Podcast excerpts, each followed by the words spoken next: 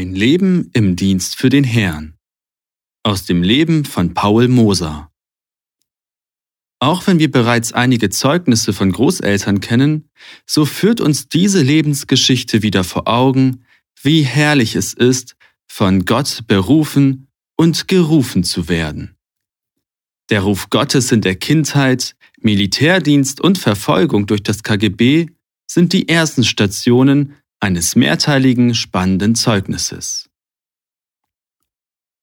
Paul Moser kam am 31.07.1957 im Norden Russlands zur Welt.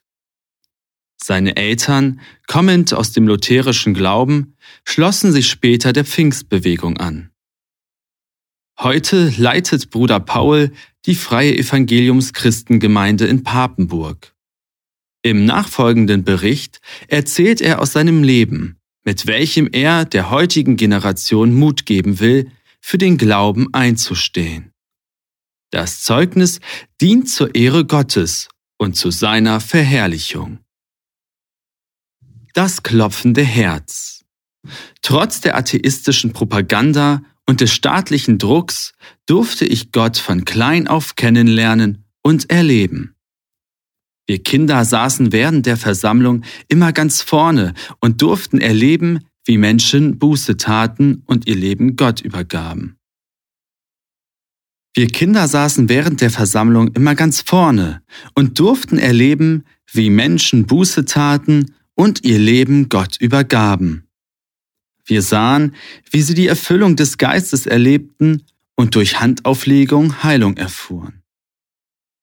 Auch wenn wir selbst noch nicht bekehrt waren, prägten diese Erfahrungen unser Denken und unsere Einstellung.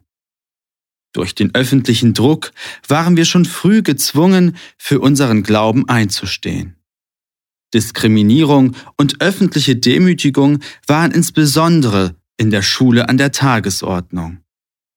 Umso mehr waren die Eltern darauf bedacht, ihre Kinder bereits früh im Glauben zu festigen. Mein Vater ermutigte mich stets, im Wort Gottes zu lesen. Ich tat es gerne. Ich werde den Tag nie vergessen, als ich Gottes persönliches Reden zu mir zum ersten Mal erlebte. Es war ein normaler Gottesdienst. Ein Bruder las das Wort aus Offenbarung Kapitel 3, Vers 20. Siehe, ich stehe vor der Tür und klopfe an. Ich spürte mein Herz klopfen und dachte, dass Jesus noch vor meiner Herzenstür stand und anklopfte. Wir gingen ins Gebet. Das Gebet in der Gemeinde war sehr stark. Im kindlichen Verständnis legte ich meine Hand auf meine Brust und hörte in mich hinein. Das Herz schlug nicht. Da kam Zufriedenheit und Dankbarkeit gegenüber dem Herrn in mir auf dass er mich angenommen hatte und in mein Herz gekommen war. Es war ein kindlicher Glaube. Als das Gebet beendet war und ich wieder die Hand auf meine Brust legte, spürte ich mit einem Mal voller Schrecken, dass mein Herz wieder klopfte. War denn der Herr doch nicht in meinem Herzen? Die Tragweite dieser Erkenntnis traf mich wie ein Schlag. Ich wollte schnell den Raum verlassen und lief weinend hinaus. An der Tür stieß ich mit einem Bruder zusammen. Dieser sah in meine verweinten Augen und entschuldigte sich, da er dachte, er hätte mir wehgetan. Ich weinte sehr und konnte nichts sagen. Da kam ein Freund zu mir und fragte, was mit mir los sei. Ich war nur mit einem Gedanken beschäftigt und sagte, mein Herz klopft. Er verstand nicht und ich wiederholte diesen Satz. Dann antwortete er, wenn dein Herz aufhört zu klopfen, dann bringen sie dich zum Friedhof. Ich verstand nichts mehr. Er merkte, dass mit mir etwas passiert war und brachte mich zu den Brüdern. Sie erklärten mir alles. Gott wollte mir im Gebet zeigen, dass er mit mir ist und wollte meinen Glauben dadurch stärken, als ich während des Gebets das Klopfen nicht spürte. Doch mein Herz musste klopfen, sonst musste ich sterben. Ich verstand und erlebte einen Neuanfang. Nun war ich sicher, dass Jesus in meinem Herzen lebte. Ich war so glücklich, dass ich am liebsten direkt zu ihm in den Himmel kommen wollte. Abends darauf sah ich während des Gebets im Gottesdienst ein Bild. Der Himmel öffnete sich und ein Mann im weißen Kleid hielt ein Buch mit dem Buchrücken zu mir. Auf meine Frage hin, was Gott mir zeigen möchte, drehte er die Hand und ich las die Worte Ich bin der Weg, die Wahrheit und das Leben. Ich erkannte, dass Jesus mich zum Dienst rief. Mein Leben nahm eine 180-Grad-Wendung. Von diesem Moment an folgte ich ihm nach. Die Verfolgung im Alltag. Die Umstände, unter denen wir versuchten, unseren Glauben auszuleben und unseren Alltag zu bewältigen, waren denkbar schwierig. Komikrei, unsere Heimatstadt, lag nur 300 Kilometer vom Polarmeer entfernt. Während der Polarnacht herrschte dort bis auf eineinhalb Stunden immerwährende Dunkelheit. Die Temperaturen sanken manchmal auf bis zu minus 60 Grad und ließen das Blut gefrieren. Die Polizei war den Gläubigen immer auf den Fersen. Um die Gemeinden zu zerstören und die Verantwortlichen aufzuspüren, war ihnen jedes Mittel recht. Die Aktivitäten der KGB gingen sogar so weit, dass sie Spitzel in die Gemeinde einschleusten, um Gemeindemitglieder zu erpressen. Der Druck war enorm hoch, dennoch hielt er die Christen zu einem heiligen Leben an. Gottesdienste waren grundsätzlich nicht erlaubt. Die Versammlungen fanden in Privathäusern statt. Wir Kinder und Jugendlichen durften eigentlich noch keine Versammlungen besuchen. Trotzdem trafen wir uns manchmal absichtlich zur selben Zeit, um die Aufmerksamkeit des KGB von der Gemeinde wegzulenken. Wenn das KGB uns fand, lenkten wir sie ab und gewannen somit Zeit, die Gemeinde zu warnen. Wir waren zu jung, um Angst zu haben. An Kindern vergriffen sich die Polizisten kaum, da sie die Reaktion der Bevölkerung fürchteten. Die Männer Sibiriens waren grob, doch Gewalt gegen Kinder duldeten sie nicht. Diese Sicherheit und unsere Ahnungslosigkeit ließen uns manchmal sogar recht frech gegenüber der Polizei werden. Ein Gottesdienst, bei dem wir wieder einmal von der Polizei gestört wurden, ist mir in lebhafter Erinnerung. Als sie reinkam, riefen die Ältesten, dass wir nicht diskutieren, sondern sofort ins Gebet gehen würden. Wir knieten uns alle nieder. Die Polizisten polterten los und schrien, dass wir aufhören sollten. Sie packten einen Bruder und versuchten ihn auf die Füße zu stellen, doch er ging sogleich wieder auf die Knie.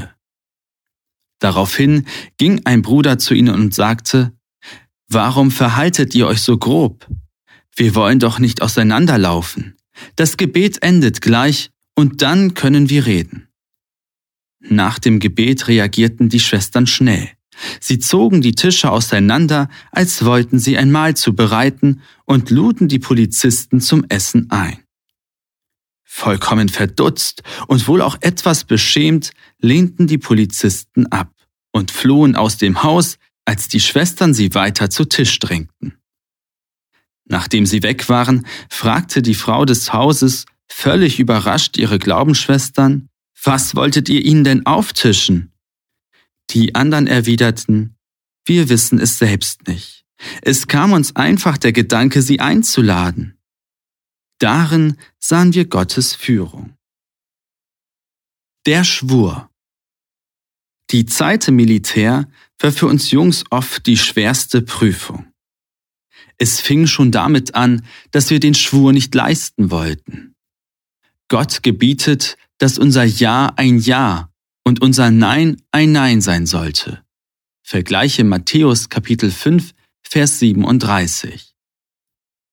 Deshalb aber auch, weil der Schwur beinhaltet, das Vaterland bis zum letzten Blutstropfen zu verteidigen, verbot uns unser Gewissen, diese Worte auszusprechen. Die Liebe zum Vaterland und die vollkommene Aufopferung wurde uns bereits in der Schule beigebracht.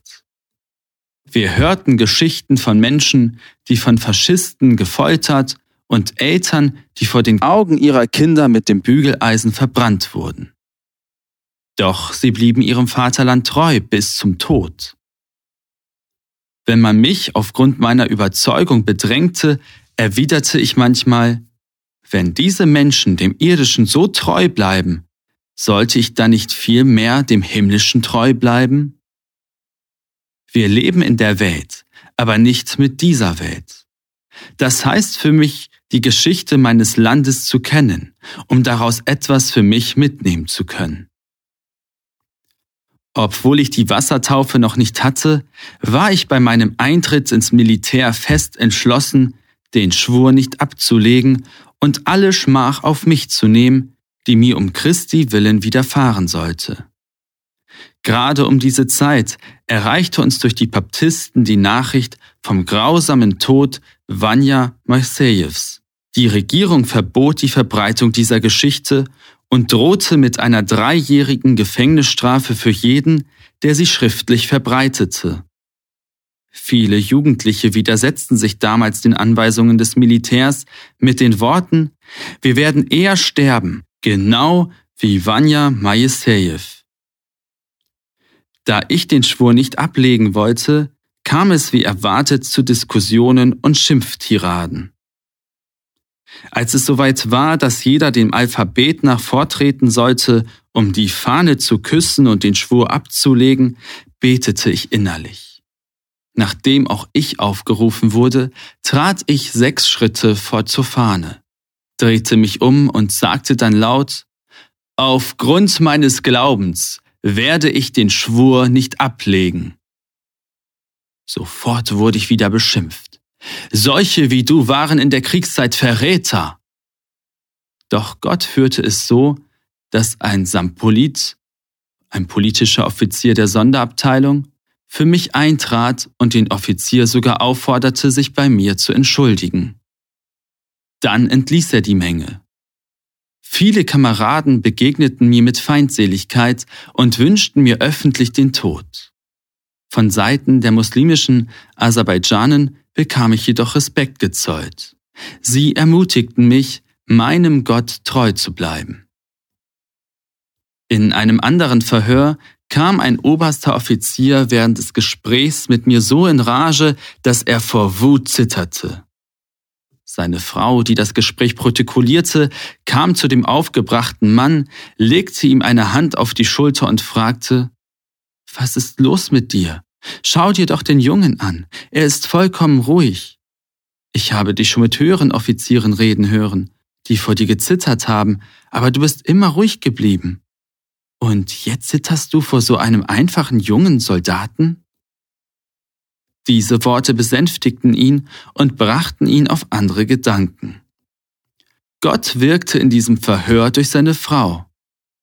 Ich erzähle das zur Ehre Gottes. Nur durch seine Stärkung im Gebet konnte ich diese innerliche Ruhe bewahren. So hielt Gott während der ganzen Zeit des Militärs schützend seine Hand über mich und ich durfte auch später in meinem Leben viel Gnade erfahren. Bearbeitet von Tina Patzer, Gemeinde Speyer, nach einem Interview mit Bruder Paul Moser. Die Fortsetzung des Lebensberichts von Bruder Paul Moser folgt in der nächsten Ausgabe.